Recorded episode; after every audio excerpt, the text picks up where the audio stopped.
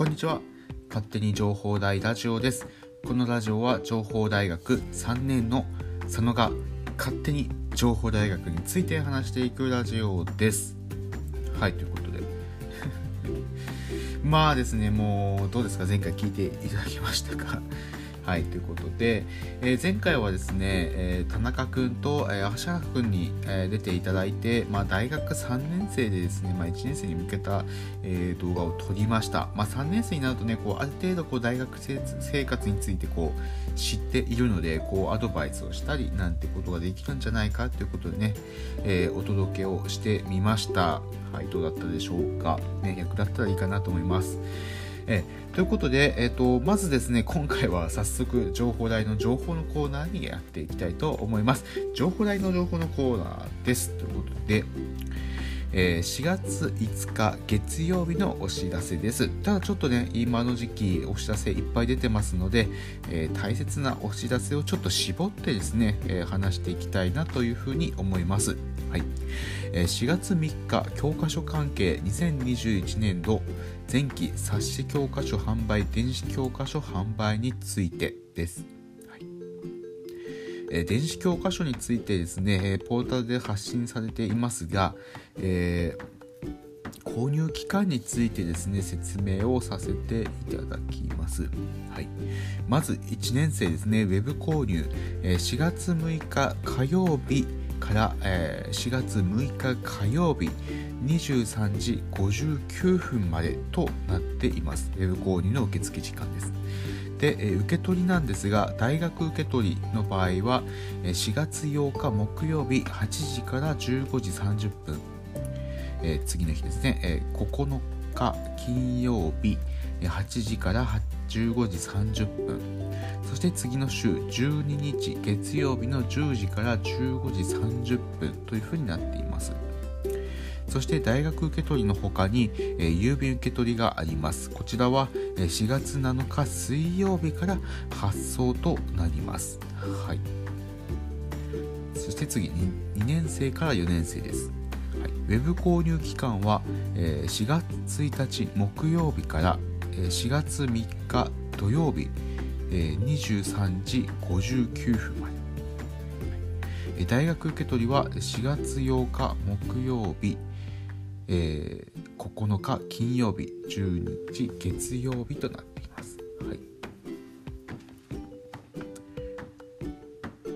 ということで、えー、詳しい日程とかに関してはしっかり確認するようにしてください。えー、締め切りとか受け取り日時とか、え決まっていますので、えお願いいたします。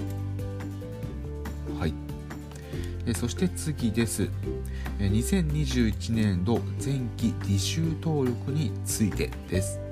履修登録期間は4月1日木曜日から9時、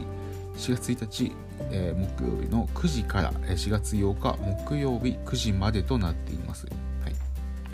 で、えっと、履修登録ということで、今、仮の履修登録期間が始まっています。仮の履修登録期間であればいくらでも変更が可能です。ただ、4月8日木曜日を過ぎてしまいますと、本登録となって、そこからは一切いじることはできなくなります。はいえ注意にも書いてありますね。読みます、この期間以外、4月1日から4月8日以外での履修登録をを一切認めないので注意すること。集中講義の登録は今回できません。行いませんということです。えっ、ー、と、集中講義に関しては、えー、夏休み前とか、えー、冬休み前、集中講義っていうのはね、え夏休み中とか冬休みに行われるんですが、えそれに関しては、え夏休み前と冬休み前に連絡が来るので、そちらを確認するようにしてください。はい。ということになっています。えっ、と、本登録をした後、えっ、と、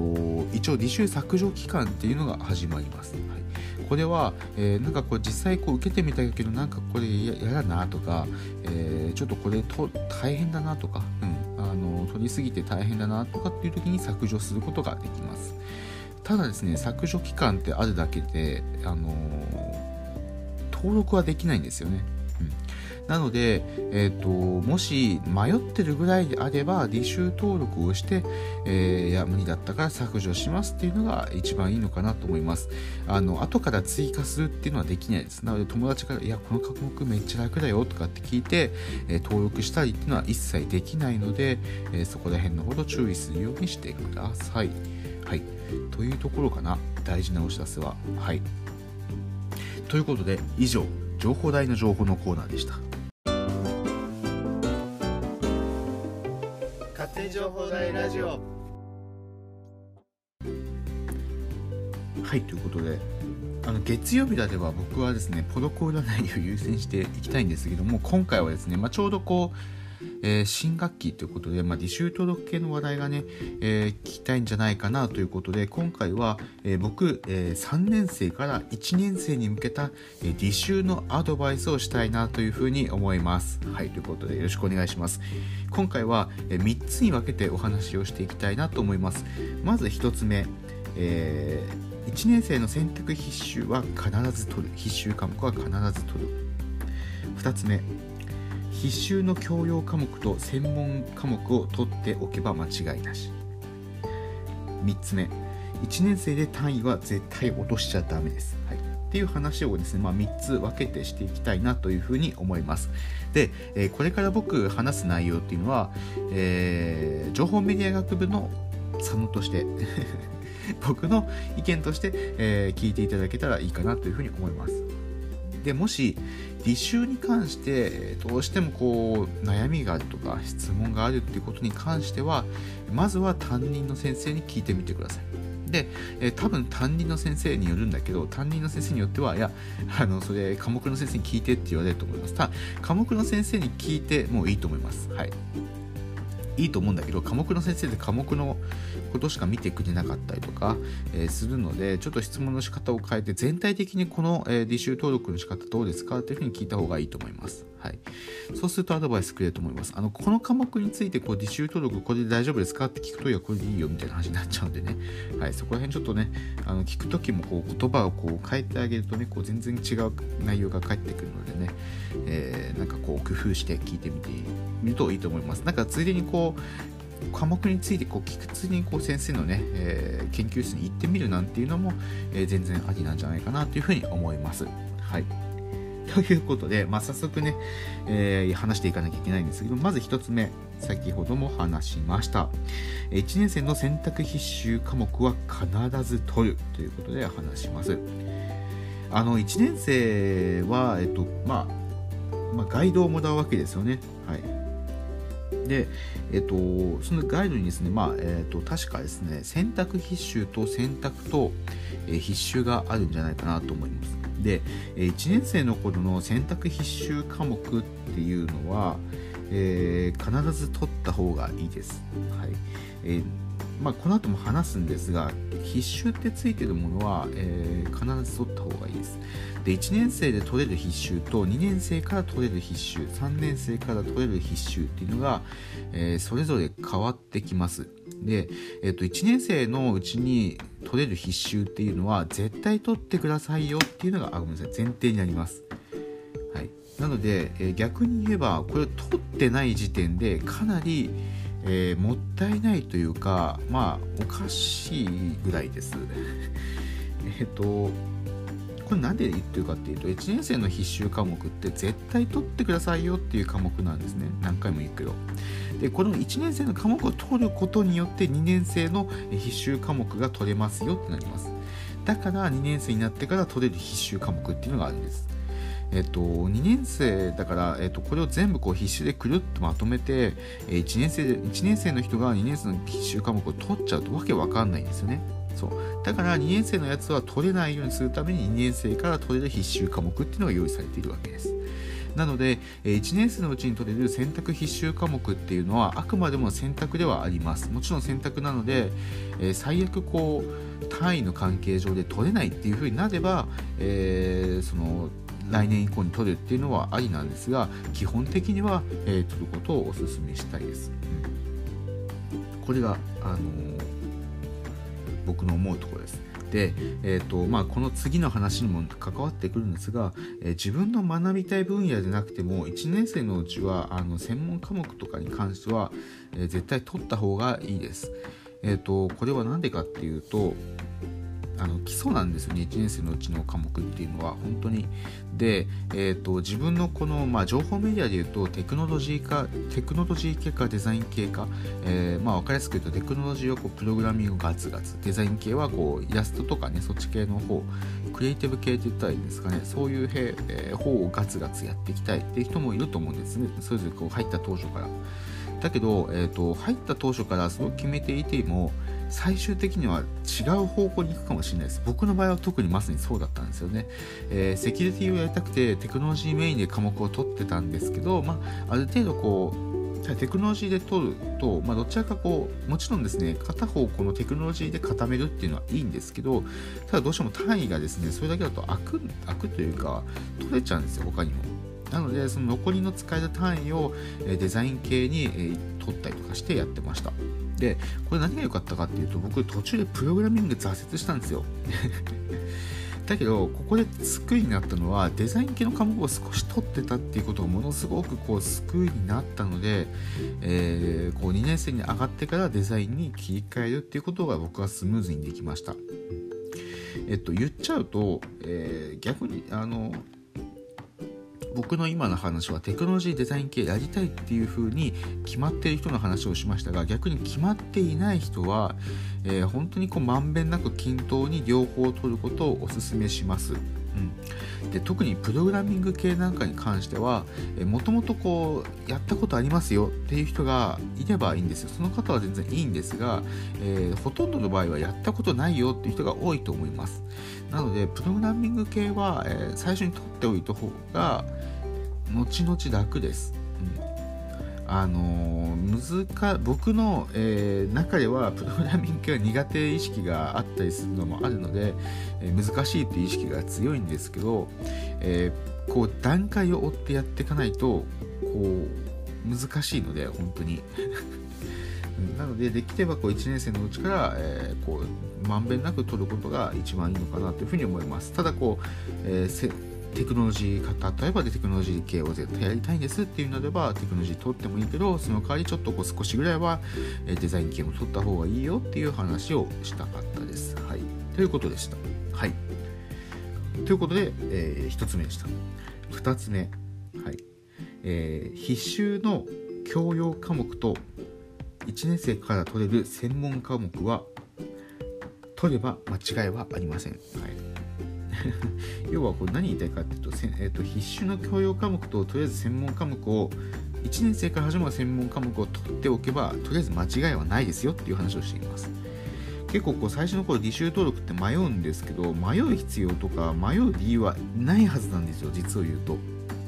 これは、えーと、1年生は多分迷うんですけど2年生3年生になってくと迷う理由がないんですよ。なんでかって言ったら絶対それを取っとけばいいっていう科目なので。えっ、と必修の教養科目はあのもう絶対なんで絶対取ります。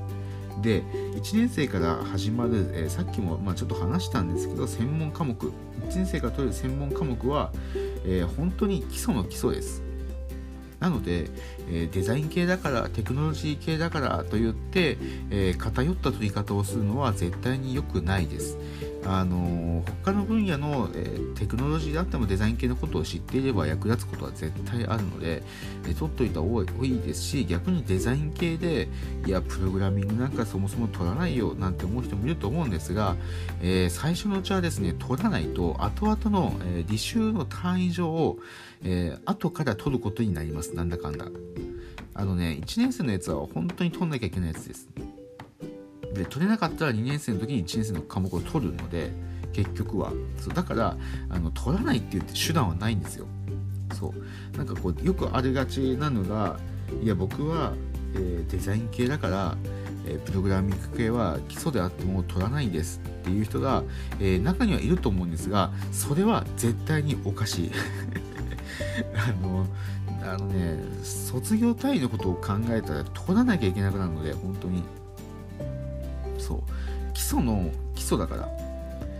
言っちゃえばその基礎の科目を取らないで後々こう学年が上がっていった時に、えっと、じゃあ僕の今いる学年が始まるじゃあプログラミングを取ろうとしたら取ってもわけわかんないから。それだったら1年生の時に始まっていた専門科目を取っていた方が何倍も楽です。うん、何回も言うけどあの取らない手はないの。取らない手はないっていうか取らなきゃいけないの。単位の関係上で、えー、後々考えていくとあこの科目1年生って取れなかったけど取らなきゃいけないなってなるので、うん、もし、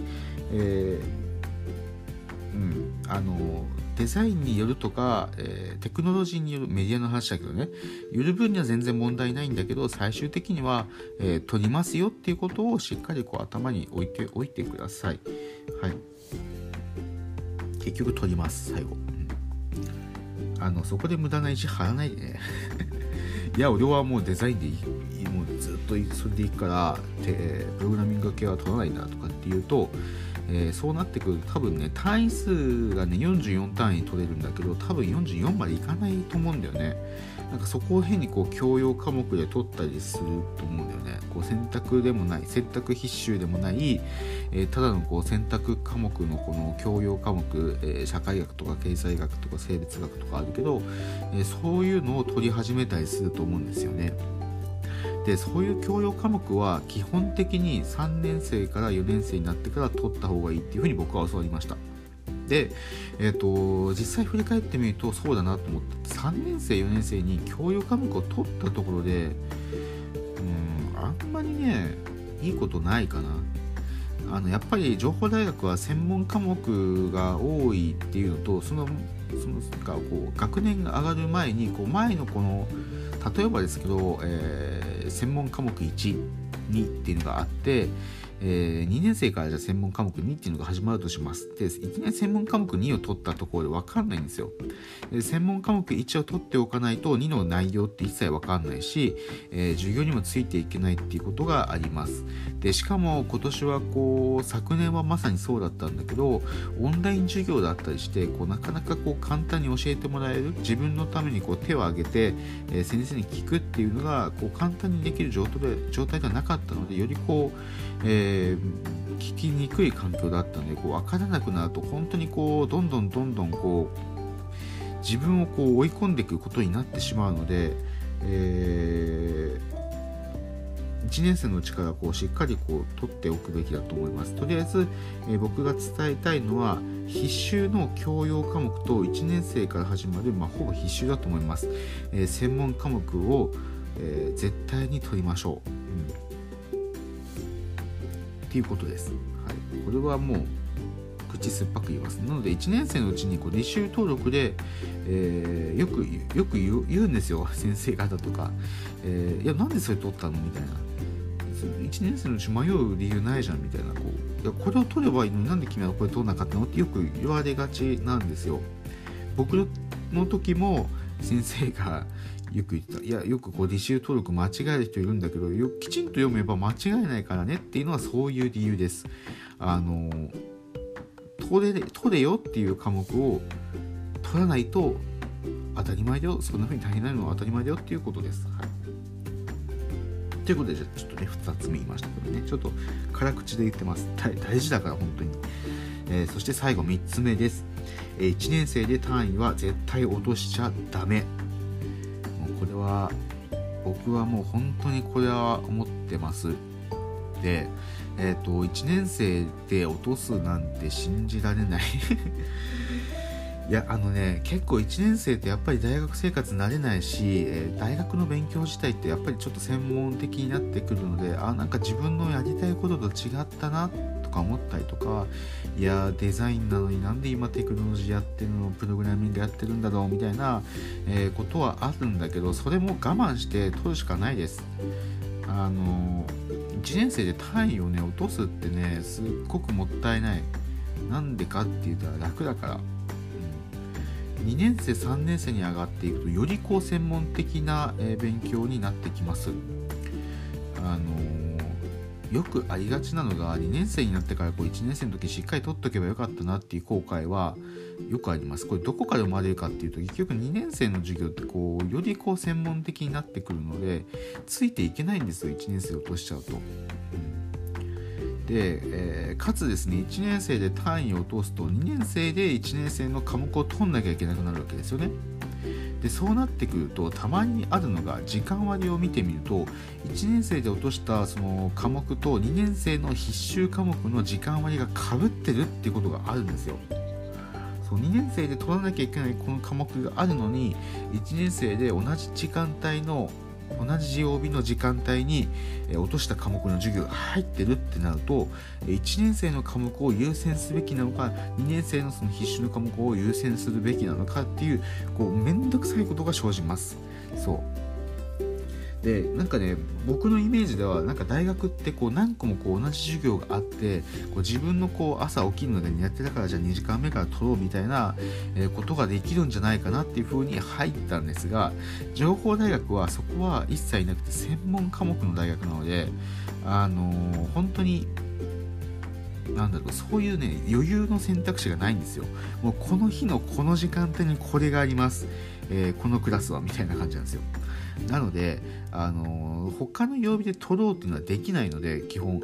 そう。なのでしっかり1年生のうちから取っておいてください。そう。1年生のうちで単位を落とすっていうのはすっごくもったいないです。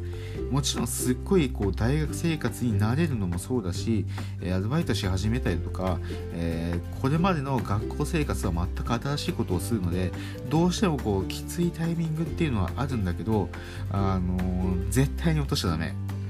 2年生で落とす可能性があるかもしれないから単純にそれは。僕がそうだったんだけど僕に、まあ、僕は特に遠隔授業で落としてしまったんですよね。もう本当に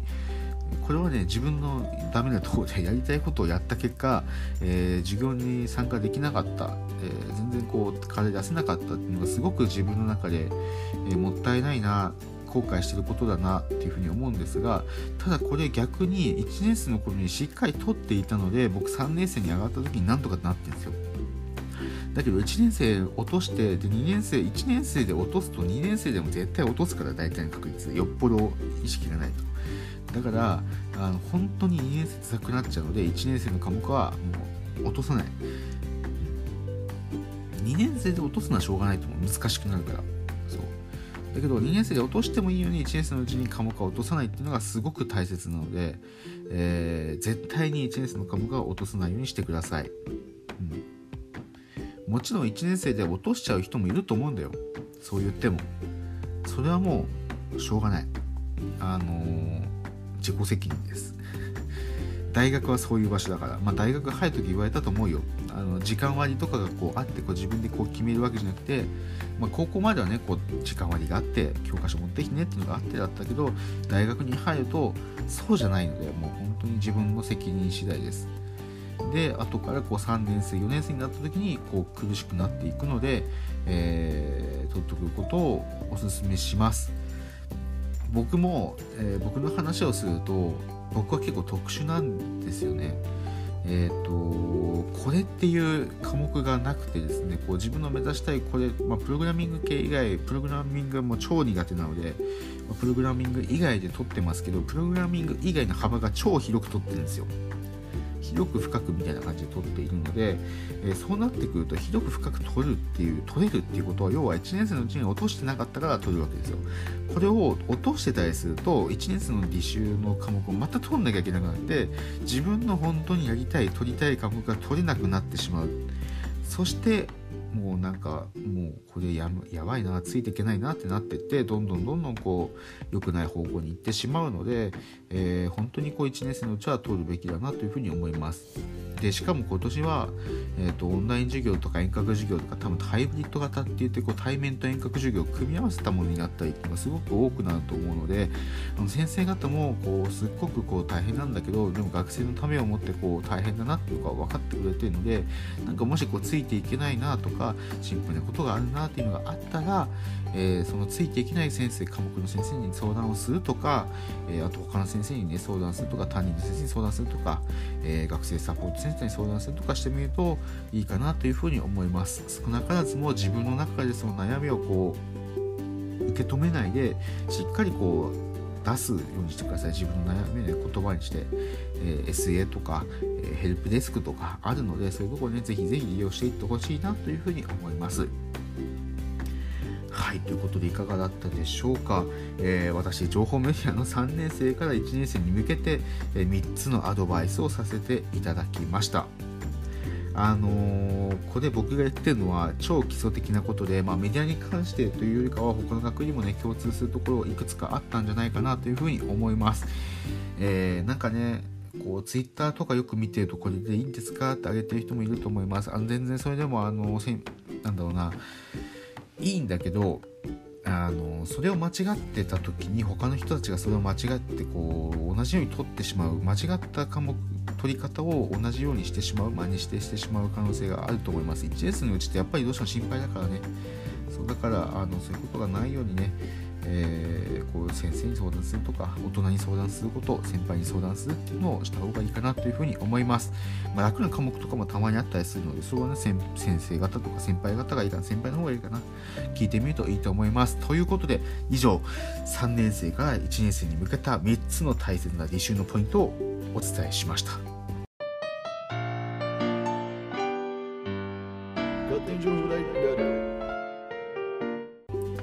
ポロコ占いのコーナーゲーということで、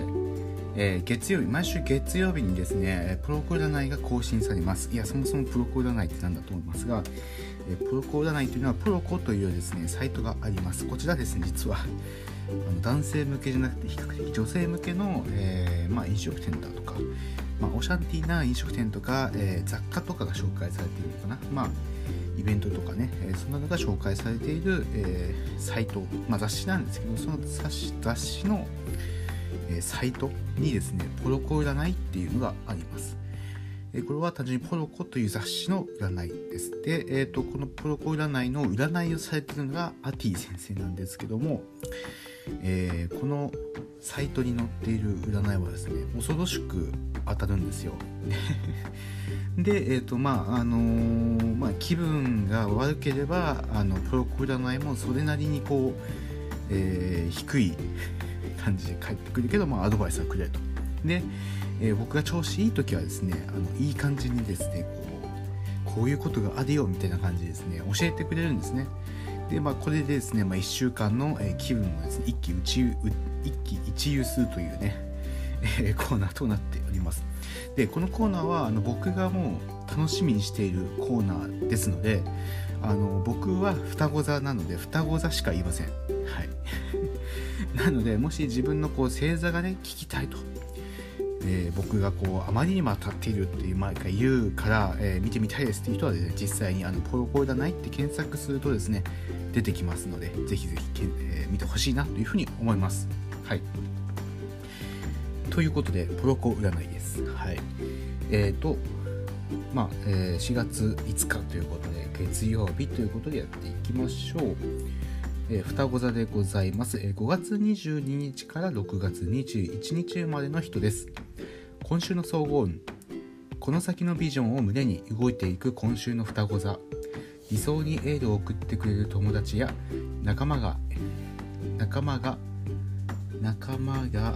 あまあ、近くにってことですね。はい多分。今は一人で目的地まで歩いてみましょう。そうすると目指したかったことがクリアに。願いはどこにありますか？と問いかける出来事があなたが気づくまで巡りそう。ほうほうほう。願いはどこにありますか？と問いかけることが問いかける出来事があなたが気づくまで巡りそう。ということはまあ、自分がやりたいことは何だろうっていう、まあ、自分への問いかけをする出来事が僕がこうそれをやるまで巡ってくるっていうことなのかな。う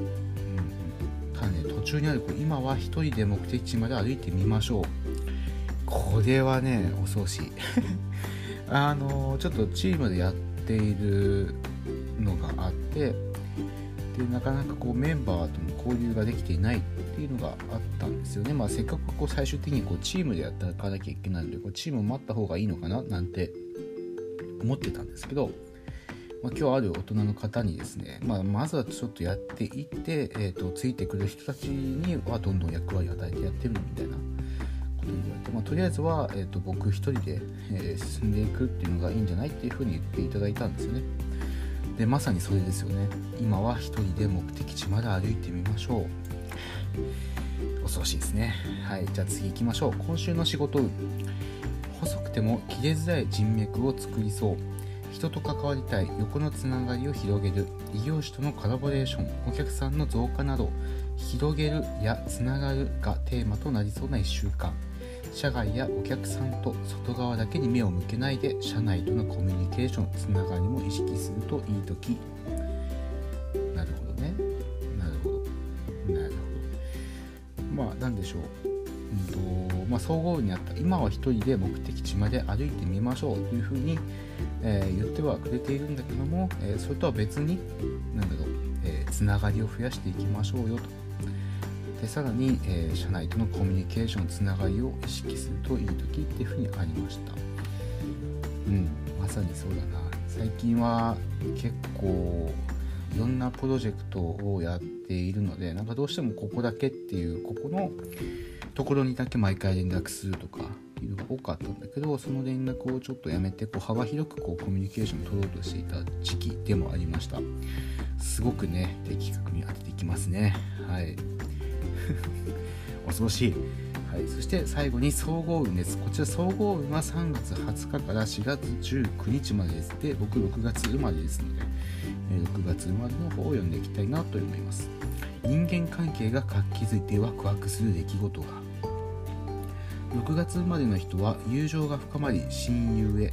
仕事仲間との関係も良好にということでした。はい、ということでね。今週はなんかこう人とのコミュニケーションまあ何でしょう、えー、新学期っていうのもあるのでねやっぱりこう新しい人とつながったりっていう機会が多いっていう意味でね今回こう人とのコミュニケーションとか人とつながりとか、えー、そういう言葉が多いんじゃなかった多かったんじゃないかなというふうに思います。はい、ということでね、えー、結構前向きなものばかりだったので僕としては安心しました。ということで以上コロコロ占いのコーナーでした。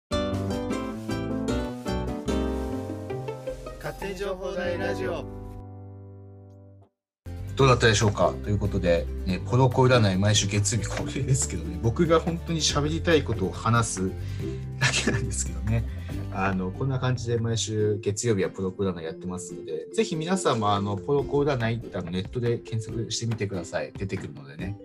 はい。ということで、ちょっといきなりこう音質が変わったなと思うんですけど、あの今日はですねエンディングにちょっとゲストに来ていただいております。ちょっとね今回は告知があるということなのでまあしょうがなくねコーナーを取ってやろうかということで。おいおいおい。どんな言い草だ。それなんか声が聞こえてきますね。じゃあちょっと出ていただきましょうか。はい。じゃあゲストの田中さんです。はい、えー、北海道情報大学3年の、えー、田中です。はい。ねあの何回かと聞いたことある方もいるんじゃないでしょうか。なんかまあ告知があるということでなんですけども。そうですね。はい。お願いします。はい、ということで、まあ、告知とは何ぞやというと、えっと、僕が、うん、と参加しているプロジェクトの一つ、えー、四校の北海道というですね、えっと、江別の4大学でオープンキャンパスをやろうというあの企画、まあ、プロジェクトがありまして、えー、そのプロジェクトの、まあ、概要だとか、あとは何だろう今何してるよっていう、まあ、状況報告近況報告などを兼ねた、えっと、4校の北海道ラジオというね、えっと、新たなラジオを、えっと、スタートいたしました。はいまあ、こちらではね、まあ、先ほど言った通り、四校の北海道についてどんなプロジェクトやるとか、まあ、内容を知れる、まあ、知らない人に知ってもらう、情報発信できる、まあ、ラジオとなっていますので、まあ、もしね、なんかプロジェクト、就活に向けてやっておきたいよっていう方とか、単純に江別のなんか地域活性化プロジェクトやりたいよとか、なんか、まあ、単純に聞いてみたいよとかいう気になった方は、ぜひね、えっと、聞いていただけると嬉しいです。はい。よろしくお願いします。はい、ということで、実はね、あの僕も出てますので、よかったら聞いてみてください。ちょっとこれまでこの勝手に情報大ラジオっていう場所で四校の北海道ラジオみたいなことを軽くやってたんですけど、今回本当にこう分けてるっていうことになってました、なりましたので、ぜひぜひあのツイッター見ていただければ多分 URL が載ってると思うので、ぜひぜひ聞いてみてほしいかなというふうに思います。ということで、また次回の勝手に情報大ラジオでお会いしましょう。じゃあねじゃあね。